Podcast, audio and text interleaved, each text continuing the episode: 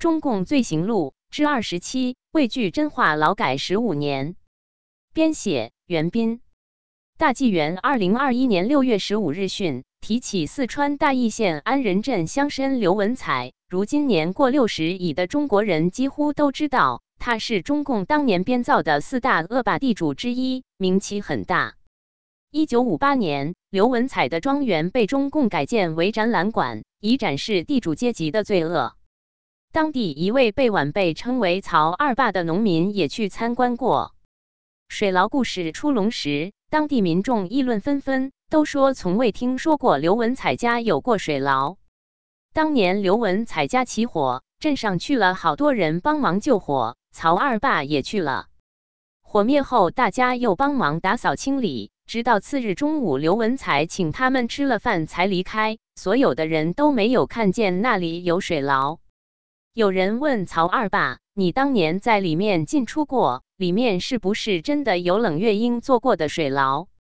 曹二爸说：“啥子水牢哟？这儿原来是刘文彩装鸦片的货房。”此事不久被政府知道了，当时没有抓他。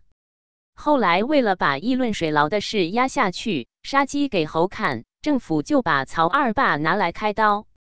曹二爸的儿子曹登贵文革后回忆说：“他们骂我老汉儿，四川方言，爸爸的话我记得清清楚楚。你龟儿，我们党做政治宣传，搞阶级斗争，教育下一代，你倒来胡乱说，偏要说冷月英做的水牢是鸦片馆，你这是造谣。”一九六六年五月份的一天晚上，上面派镇上的干部王明轩、李银松来抓曹二爸，罪名是造谣，因为他说刘文彩家没有水牢。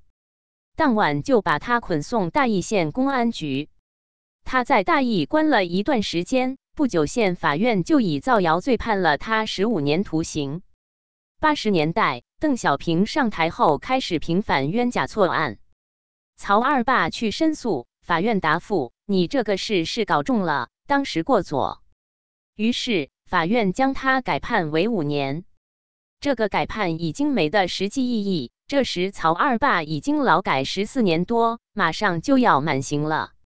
据曹登贵回忆，我老汉儿出狱后想不通，唯一句真话就劳改十五年。他去找县法院，县法院不理；他又到地区法院，地区法院也不理。他想到自己这一辈子实在冤枉，一时想不通，就在县法院门前服了毒，吞的老鼠药。那是一九八二年，他七十一岁。他死前曾对我说过：“你要为我伸冤呢。”责任编辑：高毅。